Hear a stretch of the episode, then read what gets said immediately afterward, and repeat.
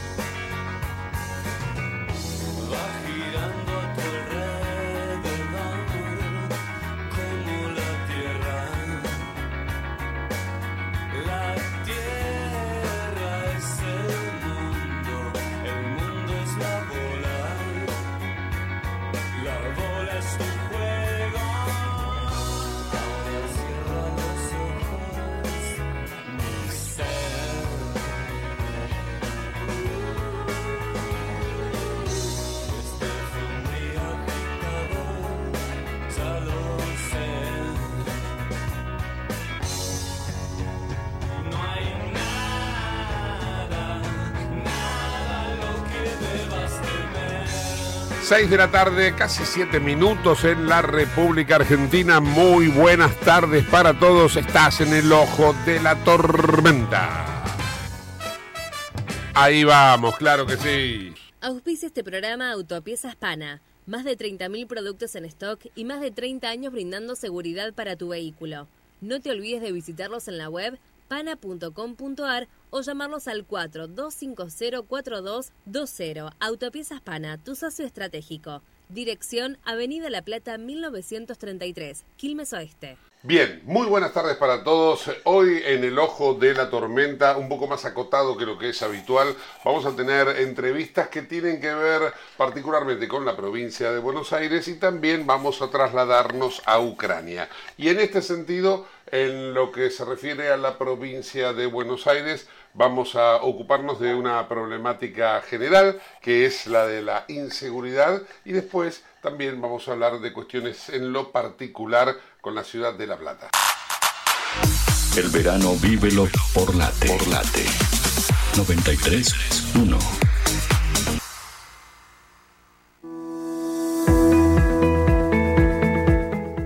Operativo de vacunación COVID. Completa el esquema de vacunación de lunes a viernes en Defensa Civil. Victoriano Loza, 998 Merlo. De 9 a 16 horas, presentate con DNI y carnet de vacunación. Intendencia Menéndez. IRSA. Somos la mayor empresa argentina inversora en bienes raíces. IRSA. Líderes en real estate. Programa Cuidar Vidas, edición verano 2022-2023. Sumate a la seguridad vial. Durante la temporada encontrarás puestos camineros y complementarios que desempeñan medidas de prevención y control con el propósito de reducir riesgos y evitar siniestros viales. En cada uno de ellos se encuentra personal capacitado para asistir, informar y acompañar a quienes circulan por las rutas pampeanas, brindando recomendaciones que hacen al bienestar común. No olvides circular con precaución y respetar las normativas viales. Sé parte de la seguridad vial. Ministerio de Seguridad, Gobierno de la Pampa. Seguridad de cuidarnos entre todos.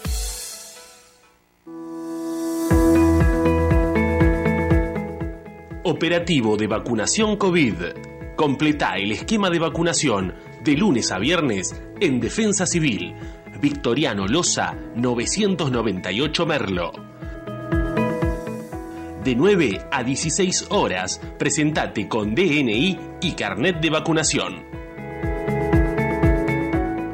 Intendencia Menéndez. En Late estás escuchando El Ojo de la Tormenta con Gustavo Mura. Estamos en comunicación con el diputado provincial de Juntos por el Cambio, Daniel Lipovetsky, que también es precandidato a intendente de la ciudad de La Plata. Hola Daniel, ¿cómo va? Buenas tardes. Hola Gustavo, buenas tardes, ¿cómo estás? Bien, bien, gracias por atendernos. Daniel, contanos un poco eh, cómo estás viendo la situación en la provincia de Buenos Aires y en la ciudad de La Plata, ¿no? En particular, teniendo en cuenta que es un año electoral, bueno, vos sos candidato. Bueno, muy complicada, ¿no? Realmente la gente hoy, los bonaerenses, están viviendo muy mal, ¿no? Por, sobre todo por dos temas principales para sintetizarlo. Hay muchos, pero te diría que los sintetizaría dos. Uno, por supuesto, que es la inseguridad. Hoy los bonaerenses viven en una situación de inseguridad inédita en la provincia. En mi ciudad, La Plata, la gente vive encerrada, pone alambres enrollados en sus casas como si estuvieran viendo en una cárcel. He visto vecinas con cuatro o cinco cerraduras para poder salir de su casa por el miedo que tienen a una entradera. Los motochorros se han adueñado de la calle. Bueno, una situación realmente tremenda, mientras que la policía no hay presencia policial, ¿no? Tenemos un ministro como Bernie, hablando de presencia, que es un ministro ausente, ¿no? Antes se lo veía en las cámaras de televisión y solamente en las cámaras de televisión, ahora ni siquiera eso, ¿no? Está desaparecido y por supuesto acompañado y avalado por, por su jefe, que es el gobernador Isilov. Y por el otro lado, eh, por supuesto que la, la, economía, ¿no? La inflación es devastadora, eh, la gente no le alcanza la plata, se le va el sueldo como arena en la mano, eh, y eso te lo, no, no solamente te lo cuenta la gente, te lo cuentan los comerciantes, que te di cuenta que remarcan todos los días y que la gente va y compra de muy poquito porque por supuesto la plata no alcanza para nada, los precios son exorbitantes en base a, por supuesto a los ingresos de, de, cada uno de los bonaerenses, ¿no? Por lo tanto, te diría que hoy la situación en la provincia es muy complicada y paralelamente a eso nos encontramos con un gobernador que vive una realidad eh, que no existe, ¿no? El otro día hizo la, la asamblea eh, legislativa, donde inició el periodo de sesiones ordinarias en la legislatura, hizo un discurso describiendo una provincia que solamente él la puede ver en su, en su dogmatismo y en su encierro geográfico, directamente literal, en la, en la casa de gobierno de la Ciudad de La Plata, donde, donde el gobernador está ahí y no sale de ningún lado, pues por supuesto, si saldría, vería lo que está, lo que está produciendo su ineficiente gestión, ¿no? Vos recién hablabas del tema inseguridad. Eh, cada vez son más los episodios de inseguridad, particularmente eh, eh, parece que hay un lugar últimamente en el conurbano que está hackeado, que es Quilmes, ¿no? Eh, hoy hubo otro crimen este, violento, venimos de una situación compleja en la zona de Bernal, que es partido de Quilmes. El conurbano bonaerense está como, por ejemplo, se presenta la situación en Rosario, ¿está todo amañado por el, el narcotráfico o qué es? ¿Qué es lo que pasa? Mira, es una combinación de factores. Yo no podría decir que, solo, que, la situación de, del narcotráfico que está en Rosario, que realmente es espeluznante y tremenda, y, realmente te diría que es muy, muy preocupante lo que está pasando ahí, eh, sea igual que lo que pasa en la provincia de Buenos Aires. No podría decir semejante cosa, pero sí creo que, por supuesto, que la, enorme inseguridad que hay, entre los factores que, que hay que incluir para analizarlo, es, por supuesto, la presencia del narcotráfico. No tan exponencial como en Rosario, pero sin lugar a dudas en las barriadas más pobres, eh, no solamente de Quilmes, sino de otras localidades del conurbano. Eh, la, parte de la explicación es, por supuesto, la droga, los dealers, eh, la venta de droga en cada cuadra. Mira, yo he caminado en muchos lugares y se ve, por supuesto, y te cuentan los vecinos, no es que lo ve uno personalmente, porque obviamente andan de noche, de barrios populares donde cuentan los vecinos de, la venta de droga en cada esquina, de cómo se juntan y tratan de captar a los jóvenes, y hoy jóvenes sin esperanza, sin, sin ninguna presencia de alguna manera de un acompañamiento del Estado sin incentivo para ir a la escuela, eh, son realmente eh, terreno muy fértil para, para, para esos verdaderos malnacidos que son los narcotraficantes, ¿no? Eh, en las últimas horas también me ha llamado mucho la atención que, por ejemplo, se ha promocionado esto de los viajes de egresados pagos, ¿no? Gratis para la gente, no es gratis para el Estado, lo financia la provincia de Buenos Aires, una provincia que no tiene muchas localidades, no tienen cloacas, agua potable, asfalto, hablamos de la inseguridad, sin embargo da la plata como para pagar estos viajes de egresados. ¿No es algo excéntrico eso en este momento? Sí, por supuesto, es cuestión de prioridades, ¿no? Es como decir, por supuesto, la plata no alcanza eh, en una provincia con tanta necesidad y además con la falta de, de- de- de recibir puntos de coparticipación que, que hoy la provincia necesita y que eh, no, recibe menos de lo que le corresponde y es una, una lucha que nosotros venimos desarrollando y que María Eugenia Vidal cuando fue gobernadora fue la que puso el puntapié inicial para, ese, para esa pelea y recordemos que en ese momento cuando ella actualizó el fondo del conurbano que estuvo congelado durante tanto tiempo eh, y se votó eso en el, en el Congreso de la Nación, yo era diputado nacional en ese momento, Kisilov, que era diputado también nacional en ese mismo momento, eh, pero representando a la ciudad de Buenos Aires, votó en contra. Así que imaginémonos, tenemos un gobernador que en ese momento votó en contra de algo que le servía a la provincia y ahora dice que quiere defender los puntos de coparticipación de la provincia, cosa que por supuesto no hace. Y en ese marco, donde vos tenés pocos recursos, y realmente que los tenés, vos tenés que tener, tener prioridades. Y claramente la prioridad, más allá que es, que es muy lindo poder ayudar a, un, eh, a, un alguien a ir de viaje egresados, creo que la prioridad hoy es que la gente pueda vivir mejor. Y para eso, por supuesto, que la prioridad tiene que ser las cloacas o el agua. Por ejemplo, en mi ciudad, La Plata, tenemos hoy media ciudad de La Plata sin agua. Literal, media ciudad de La Plata sin agua. Y esto se debe a la falta de inversiones, en la falta de cambio de, de cañerías durante muchos años. Nosotros lo vengo pidiendo a Kicillof desde que asumió en el 2019-2020. Siempre miró para otro lado y ahora, en vez de gastar plata en eso, lo gastó, por ejemplo, en darle viaje de egresado a los chicos, que insisto, eh, si tuviéramos, viviéramos en otra sociedad, en otro, en otra, con otras realidades, sería muy lindo poder que el Estado lo pueda, pueda hacerlo. En esta realidad hay que priorizar, y la prioridad tiene que ser que la gente viva mejor. O, por ejemplo, arreglar las escuelas, ¿no? Yo camino las escuelas de, mi ciudad de La Plata, las he recorrido muchas, y te puedo ase- asegurar, Gustavo, que están en estado catastrófico, pero catastrófico, sin arreglos desde hace muchísimos años, y los chicos realmente no pueden estudiar o están en condiciones muy malas y por supuesto se transforma después en un desincentivo para que los chicos vayan a las clases. Hay muchos estudiantes secundarios que después de la pandemia no volvieron, no volvieron y hoy están en la calle y es también la explicación de lo que hablábamos recién sobre, sobre el crecimiento del tráfico en la provincia, ¿no? Bueno, esto de las escuelas que acabas de mencionar no es solamente patrimonio de La Plata. Eh, en muchísimos lugares de la provincia no hay clases precisamente porque la infraestructura escolar es absolutamente derruida, ¿no? No, claro, yo ejemplifiqué La Plata porque lo puedo, lo puedo decir con conocimiento de causa. Está claro que hablo con mis compañeros de, de bloque que son, representan a, a muchos eh, municipios de la provincia de Buenos Aires y te, te puedo asegurar que en la mayoría de los lugares te cuentan que pasan cosas eh, parecidas a esas, ¿no? Sin lugar a dudas. Eh, es cuestión, el otro día Kicillof anunciaba que se inauguraron más de 100 escuelas durante su gestión. No digo que no esté bien inaugurar escuelas nuevas, pero en realidad es lo mismo, ¿no? Es cuestión de prioridad decidir en dónde se ponen, se vuelcan los recursos. Y la realidad que si me preguntas a mí dónde volcaría los recursos que tengo en infraestructura en la educación, es en arreglar las escuelas que ya hay, porque tenemos un montón de escuelas que están en funcionamiento, muy necesarias, muy importantes, que están en estado muy malo, y realmente por eso tenemos tanto, tanto ausentismo, los docentes que no van, eh, eh, los chicos que, tampoco van a la escuela, los, padres que, de alguna manera no se ven incentivados a mandar a los chicos a la escuela, y hoy estamos creando, generando, una, generando situaciones, generaciones que para el futuro va a ser muy difícil eh, poder de alguna manera resolver cuando no han recibido la educación necesaria, ¿no? Y eso realmente es muy grave para el futuro de nuestro país. Lipovetsky, ya para cerrar, eh, en las últimas horas hablábamos de educación. Baradel dijo que Kisilov eh, es el mejor gobernador de la historia y pidió la reelección, ¿no? ¿Qué opinión te merece esto? Baradel es un socio de Kisilov. Su mujer es funcionaria, fue funcionaria. Él ha sido de alguna manera un cómplice de, esta, de este desastre que es la política educativa hoy de Kisilov, eh, mirando para otro lado, callándose. Cuando a María Eugenia le hizo más de 60 paros, no hizo ningún paro. La verdad, insisto, no voy a defender los paros en la educación, pues soy de los que creen que es el último recurso y que hay que evitarlo de toda consideración. No se puede dejar a los chicos sin clase, por eso hay que declarar la educación como servicio público esencial. Pero más allá de eso, claramente es un dirigente sindical que no representa a los docentes, sino que representa sus propios intereses y los de su partido, que es el, el kirchnerismo, ¿no? Bien. Daniel, muchas gracias, muy amable. ¿eh? A vos, Gustavo, te mando un abrazo grande. En el municipio de Quilmes tenemos en marcha un plan de asfalto que nos permitirá llegar a 800 nuevas cuadras. Trabajamos para hacer realidad la ciudad que nos merecemos.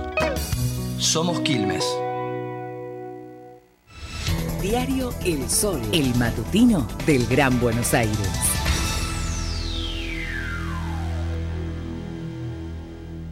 Seguimos mejorando la recolección de residuos de nuestra ciudad. ¿Sabías que entrando en la web del municipio podés saber a qué hora pasarán por tu zona? Ingresá en quilmes.gov.ar barra recolección y entérate. Hagamos juntos el Quilmes limpio que nos merecemos. Somos Quilmes.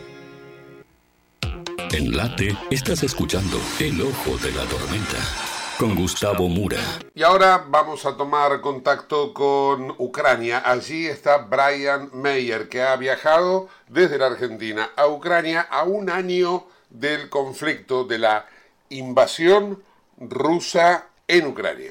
¿Qué tal Gustavo? Buenas noches aquí desde Kiev, porque estamos cinco horas más tarde, para decirlo vulgarmente, en la capital ucraniana, cubriendo todo lo que tiene que ver con la situación que se está viviendo a un año de este mm, conflicto armado, con una gran escalada que tiene que ver con la invasión rusa en Ucrania, un aniversario de esa invasión porque el conflicto en sí, la guerra entre Rusia y Ucrania ya lleva varios años, prácticamente 10, porque fue iniciada en el 2014 con las batallas que se dieron en la frontera entre estos países. Bueno, lo que tiene que ver ahora con la situación pura y exclusivamente bélica nos remonta a Bakhmut, la ciudad que está en el epicentro de los conflictos armados hoy en día, eh, con toda la región del norte, es básicamente lo que acapara la atención y también la tensión en esto- entre estos países, insisto, en términos militares. Aquí en la capital ucraniana, básicamente lo que tiene que ver con la observación de infraestructura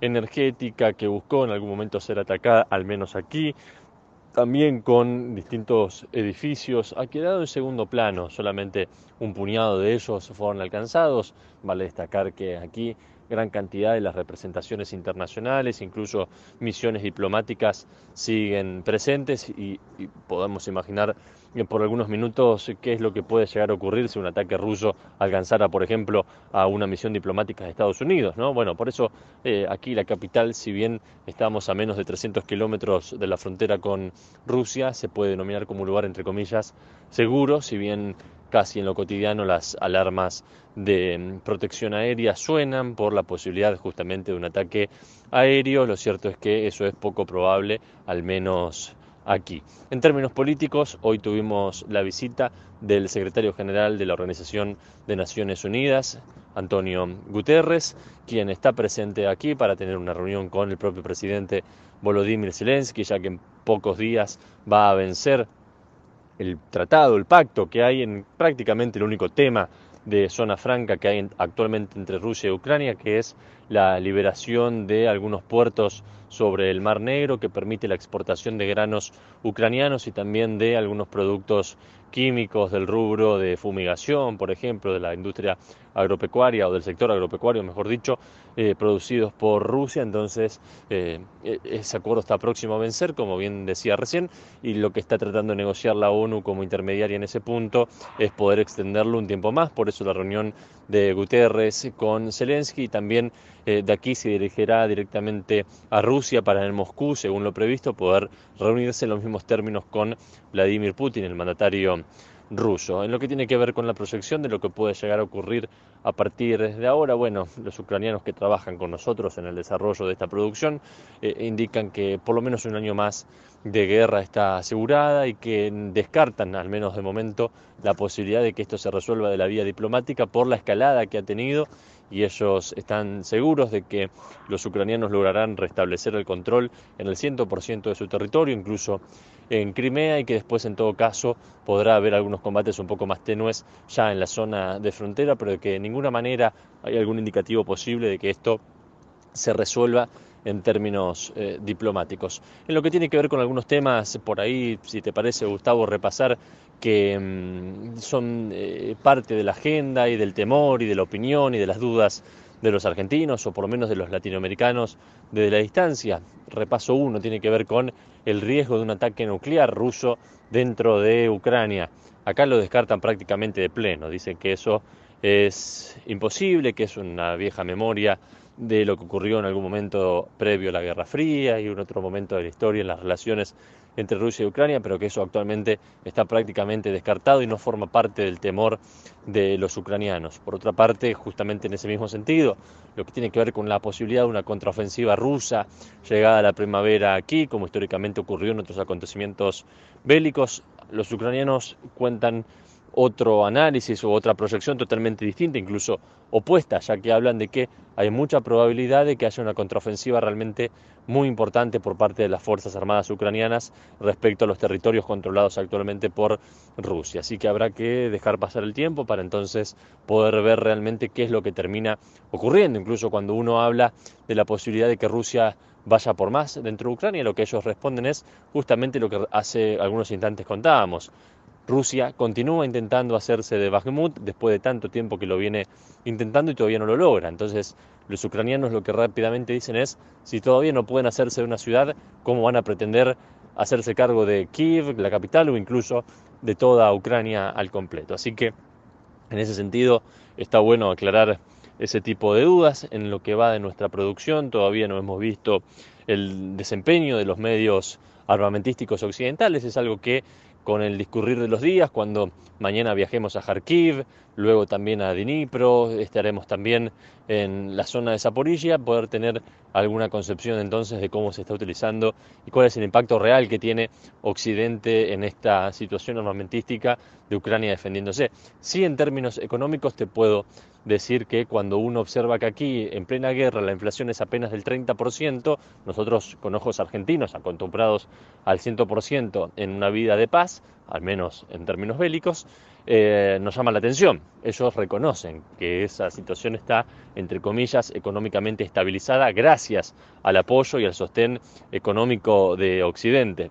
Así la pregunta entonces que le hacía más temprano al portavoz del Ministerio de Asuntos Exteriores ucraniano que me recibía y que dialogaba en este tipo de puntos y en otros también, que nos indicaba sobre la posibilidad de que en algún momento Occidente deje de apoyar a Ucrania por este tipo de amenazas, por ejemplo, Putin suspendiendo el nuevo START, el último tratado de no proliferación nuclear que busca justamente amenazar al resto de Occidente sobre las posibles consecuencias de seguir apoyando a Ucrania. Bueno, las autoridades dicen que ellos no tienen ningún temor de que Occidente y Estados Unidos a la cabeza con la OTAN dejen de apoyar a Ucrania porque dicen que eso no es gratis, sino que justamente Ucrania es el último retén antes de que Rusia pueda avanzar sobre otros países y el resto del mundo. Así que hasta aquí, Gustavo, un balance lo más acotado, resumido, pero también variado posible de la situación en Ucrania hasta este momento. Y si te parece, en los próximos días podemos ampliar y seguir contando con qué nos encontramos en los próximos kilómetros que vamos recorriendo aquí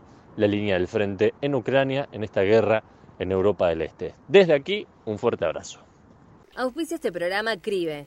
CRIBE es un centro de rehabilitación integral que está ubicado en Villa Ballester, provincia de Buenos Aires, certificados con normas de calidad ISO-IRAM. El centro CRIBE ofrece, entre otras terapias, tratamiento de rehabilitación por ozono. La página web es www.cribe.com.ar, sino en facebook.com barra cribecom. CRIBE queda en Independencia 5182 Villa Ballester. Los teléfonos 4768-6774 o 4767-6296. CRIBE, Centro de Rehabilitación Integral Belle Époque.